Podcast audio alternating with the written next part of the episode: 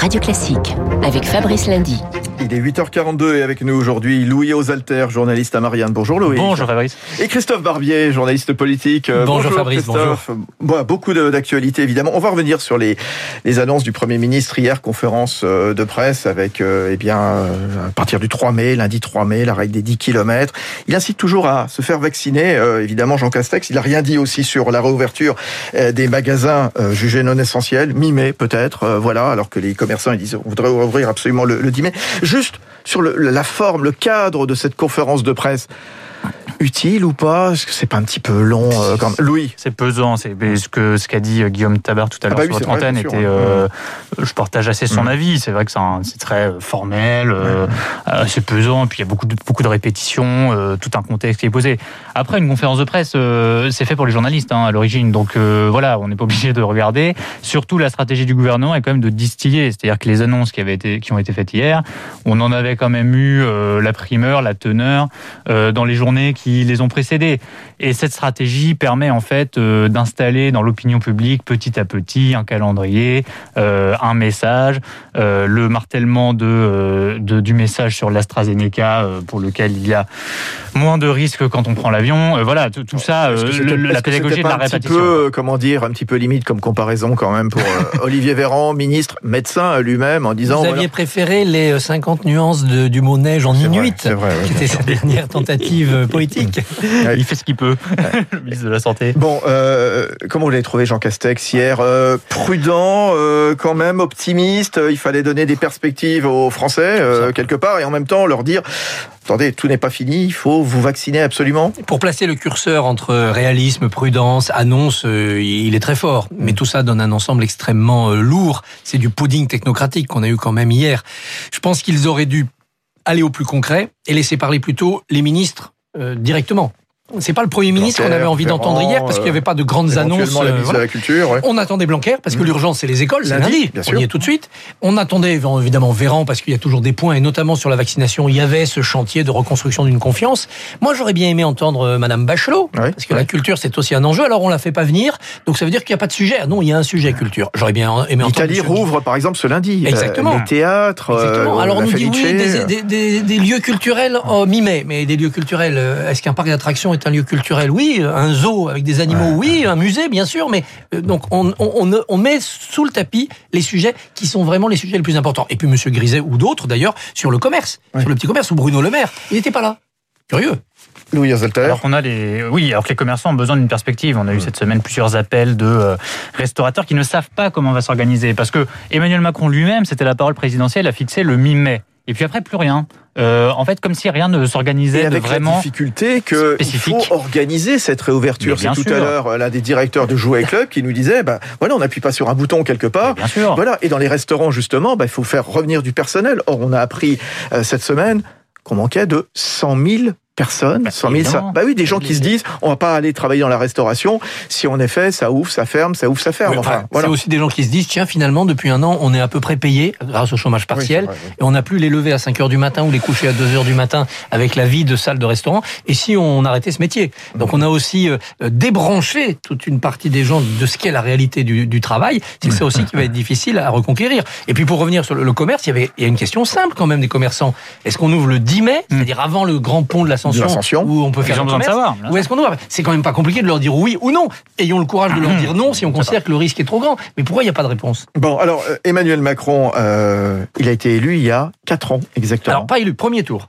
pardon, premier Mais bon, c'est vrai que c'était quasiment fait. C'était quasiment, quasiment fait. il n'y avait pas vraiment de il, il, arrivait. Donc 23 avril en effet, euh, premier tour où Emmanuel Macron se qualifie face à Marine Le Pen. 4 ans pile. La campagne, est-ce qu'elle est déjà engagée? Euh, On l'a vu sur le terrain à Montpellier euh, cette semaine. Euh, Christophe Barbier. Ah oui et je défie Louis de dire non. je dis oui. L'interview du président, par exemple, sur la sécurité dans le Figaro, est, un événement de campagne. Euh, la, gestion médiatique par Marine Le Pen de son nouveau profil d'union nationale au second tour, c'est de la campagne électorale. Jean-Luc Mélenchon, qui euh, laisse ses lieutenants euh, démantibuler la réunion collective de la gauche pendant huit parades en Amérique du Sud, c'est de la campagne, c'est de la campagne électorale présidentielle. On est vraiment dedans pour les stratèges et pour les candidats. Xavier Bertrand lui-même est candidat, il avance ses pions plutôt bien. En revanche, pour les Français, on n'est pas dedans.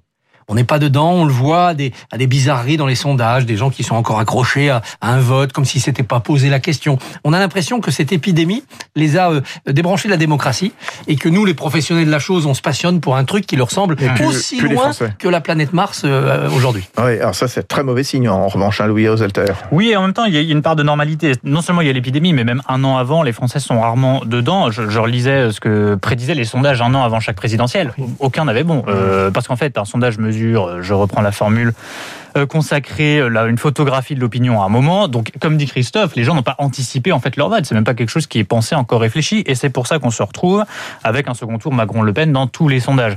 Or, tous les sondages un an avant ont été démentis par la réalité. Donc, les, premiers, les lancements de campagne sont là, les stratèges sont en campagne, les candidats sont en campagne, Macron le premier, mais le, les événements de campagne, les faits de campagne qui changeront la donne et qui bouleversent, qui créeront une dynamique, parce que la politique c'est de la dynamique, ne sont pas encore là. Et je pense que spontanément, il n'y aura pas forcément Macron le Pen, au, euh, qualifié pour le deuxième tour dans un empile. Christophe. Le, chiffre le plus intéressant des divers sondages que l'on a vus, c'est qu'une grande majorité de Français, 70%, disent on ne veut pas, de ce second tour. Ça veut dire que droite et gauche peuvent exister encore quelque part dans ce pays En tout cas, d'autres solutions. D'autres solutions. Quand ils disent on ne veut pas de ce second tour, eh ben les Français ils vont faire ce qu'ils veulent. S'ils n'en veulent pas, ils trouveront autre chose. Ils trouveront d'autres solutions. On ne peut pas leur voler cette élection dans les sondages un an avant, il y a même beaucoup de sondages où on n'a même pas les bons candidats. Exactement. On oublie Jospin, de, Jospin euh, c'était Rocard, euh, c'était Rocard, euh, Hollande, c'était Strauss-Kahn, etc., etc. Et évidemment Macron qui a surgi tardivement.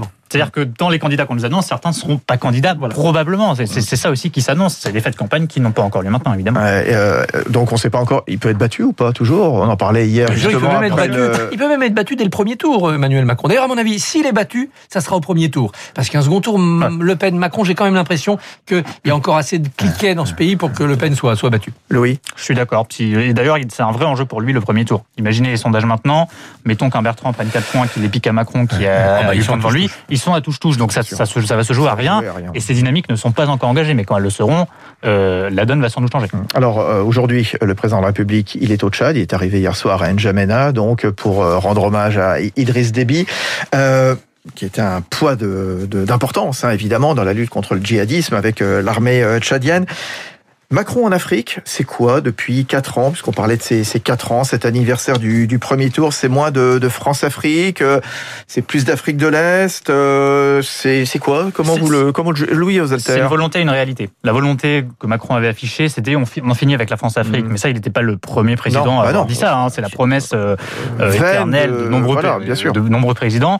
Il y a cette volonté de tourner la page, puis il y a la réalité, c'est-à-dire l'engagement de fait d'intérêt économique français en Afrique, et puis la menace islamiste, parce qu'on en parle assez peu, mais la, gangrène islamiste en Afrique euh, s'est étendue euh, dans de nombreux pays, mais ce n'est pas un islamisme uniquement de combat. On l'a vu, au Mozambique, là, il y a encore un mois, justement, avec cette petite ville conquise par des, des Shabab, et au, point qui compromet des projets de Total, qui compromet euh, de, tout, tout, tout un, tas d'intérêts économiques. Donc il y a cet islamisme dont on parle dans les médias qui est combattant guerrier, et puis il y a l'islamisme qui grignote, qui s'occupe des populations et qui agit en tant que force politique et concurrence les États qui sont en place. États euh, plus ou moins recommandables, mais à, vrai dire, et c'est exactement euh, ce qui s'est passé euh, au Tchad avec Idriss Déby, c'est que c'était un allié pour la France dans ce combat-là, d'où la déstabilisation qui est possible. Donc Macron, derrière son affichage, derrière sa façade, ne peut pas se délier de la réalité qu'il y a en Afrique, qui est que la France est extrêmement liée avec certains pays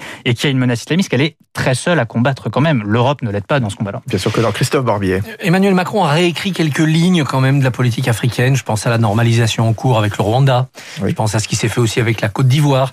Il a, hum. il a prêté attention aussi à l'Afrique anglophone, ce qu'il a fait vis-à-vis du Ghana. Les premières visites, c'était important. Les, mais évidemment, les jeunes du continent aussi. Les, jeunes du continent. Voilà. Donc il y a tout un travail, euh, mais un peu mezzo voce de, de, Macron et qui évidemment n'est rien à côté du de l'orage tonitruant de, du combat contre contre l'islamisme. Et de ce côté-là, moi, je suis très inquiet parce que non seulement le Tchad entre dans une phase de déstabilisation, même si les militaires tiennent le terrain, il y a l'idée quand même qu'on est dans une géopolitique nouvelle. Biden disant on quitte l'Afghanistan, c'est fini, c'est terminé. On se dit tiens, est-ce que nous on doit garder des soldats au, Sahel? Est-ce que c'est la bonne manière de, combattre? J'ajouterais euh, un autre élément, c'est l'affaire de Bounty. Vous savez cette cette bavure que certains reprochent aux, Français. Florence Parly défend l'armée française. Au, Mali, dans un mariage, une cérémonie de mariage, un, bombardement. un, bombardement. qui a fait des dizaines de, de, civils morts. L'armée eh se, défend du, se défend, bavure et, ce sont les ce sont nos alliés qui instruisent notre procès. C'est les Nations Unies qui disent la France, qu'avez-vous fait? Faut qu'on regarde, vous êtes suspect. C'est-à-dire que savoir si des djihadistes ne s'étaient pas cachés aussi dans le, dans le, mariage. Dans le mariage. militaire, euh, en effet, visait ces, ces, ces, terroristes et puis bon, bah, c'est trouvé là. Et voilà. Voilà. Et donc ceux qui devraient être nos alliés, c'est-à-dire les Occidentaux que nous protégeons par notre présence et nos sacrifices humains euh, là-bas, eh bien nos alliés, nos propres alliés viennent dans le camp du doute et nous demandent des comptes. Quand on commence comme ça, dans la population, un certain mouvement anti-français. Il y a aussi un mouvement anti-français en population. Le Mali lui-même est dans une phase dite de transition démocratique, c'est avec le pouvoir des militaires. Je pense qu'il faut penser maintenant l'après Barkhane, c'est-à-dire être dans un désengagement physique, ce qui ne veut pas dire euh, laisser le terrain libre là-bas aux islamistes, mais trouver d'autres manières de les, de les combattre autre que la présence militaire française. Il y, a, un sujet aussi sur, sur lequel euh, je voulais que vous reveniez tous les deux, Louis Osalter et Christophe Barbier, j'en parlais tout à l'heure dans le, journal de, l'économie. Euh, c'est cette étude du Pure Research Center, donc aux États-Unis, qui montre que les Français peut-être débordent les Français sur leur gauche. Hein, quand on les interroge, on interroge aussi les, Allemands, les Britanniques. Quand on les interroge, on dit, on voit les Américains qui sont beaucoup plus enclins que les Français à surtaxer les riches, 45% contre 37%, ou d'aider financièrement les plus démunis, 47% contre 39% euh, en, en France. Et on a vu hier ces rumeurs du Wall Street Journal, de Bloomberg, etc., qui ont fait plonger les, les, marchés américains, craignant justement un projet de hausse d'impôt de Joe Biden sur les gains provenant des transactions boursières pour les personnes les plus riches, au-dessus de 1 million de dollars. Ça, ça va être la problématique à venir, le débat en cours, peut-être dans notre campagne présidentielle. Est-ce qu'il faut taxer les riches? Christophe Barbier. D'abord, qu'est-ce qu'un riche hein? 1 million de dollars par an, c'est un peu plus que les 3 000 ou 4 000 euros par mois que euh, François, Hollande, avait nous proposait donc euh, à la vindicte. Et puis, il faut voir d'où on part. C'est quoi les États-Unis? C'est un pays où le système de santé est très faible, où la solidarité sociale existe pratiquement pas, où c'est le chacun pour soi. Donc, que cette Amérique-là, écrasée par la crise, meurtrée par la crise, disent oui, taxer les riches, parce que nous vraiment on n'a rien, c'est un fait. Qu'en France, où on taxe déjà énormément les gens, où il y a un système de sécurité sociale et de générosité publique très puissant, très coûteux et très bénéfique, on le voit en ce moment dans la crise, mais très coûteux, qu'on vient de dire au taux marginal, si j'ose dire, on va encore imposer un peu plus, c'est évidemment moins supportable. Voilà pourquoi en France, on est moins enclin à aller dans ce sens-là, apparemment aujourd'hui, que les Américains. On part quand même de beaucoup plus haut. Bien sûr. Quand on voit que l'argent public, l'argent des contribuables, est aussi mal utilisé par une administration pléthorique, impotente, on le voit sur les vaccins, on le voit dans des tas de domaines, non, il faut déjà régler le problème de la dépense publique, mieux et moins dépenser. Après, on pourra reparler de fiscalité. Louis Osalter.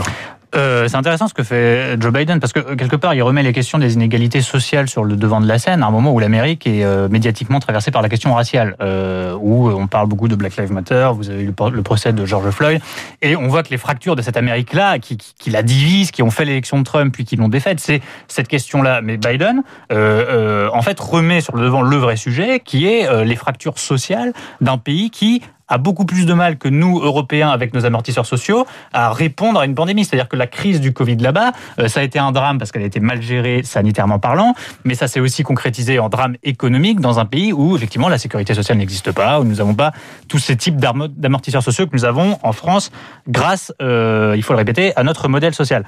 Euh, à partir de là, ce que fait Joe Biden, c'est répondre aux, aux fractures économiques, sociales, d'un pays qui est un peu traumatisé quand même par euh, ces inégalités-là, euh, qui se déclinent sous, tout un type de sujets. Donc je parlais de, de la lutte euh, pour les droits civiques, des inégalités raciales, mais derrière, fondamentalement, il y a ces questions-là. c'est la lutte pour les, les, les Noirs américains. c'est avant tout, vous avez vu la polémique sur Amazon, les employés d'un entrepôt d'Amazon qui voulaient se syndiquer, c'était surtout des Afro-Américains. Et on voit à travers cet exemple que derrière la question raciale, en fait, il y a des questions sociales. Et que Biden veuille le prendre par cet angle-là, qui est sans doute moins spectaculaire, mais qui correspond plus à la réalité, ça ouvre quand même des débats intéressants pour, pour la suite. Un, mot, un épithète, euh, Pesquet, rockstar, héros, euh, héros national, c'est quoi? Allez, un mot, juste un mot, Christophe. Romantique. Romantique. Son plus, c'est ça, c'est un romantique. Il est, c'est Alfred de Musset, Pesquet. Moi, j'allais dire Stakhanov parce que ça me fait penser à l'idéalisation d'un héros idéal, mais euh, un Stakhanov sympathique et euh, évidemment. Et pas soviétique. Tout et pas du tout soviétique. Stakhanov Gagarine, quoi. Mais, mais Merci. Non, mais il y a de ça, je trouve. Bonne journée, bon week-end. Merci beaucoup. Merci. Christophe Barbier, Louis Osalter euh, de Marianne. 8h57 dans un instant le rappel des titres de l'actualité Mélina Fachin et puis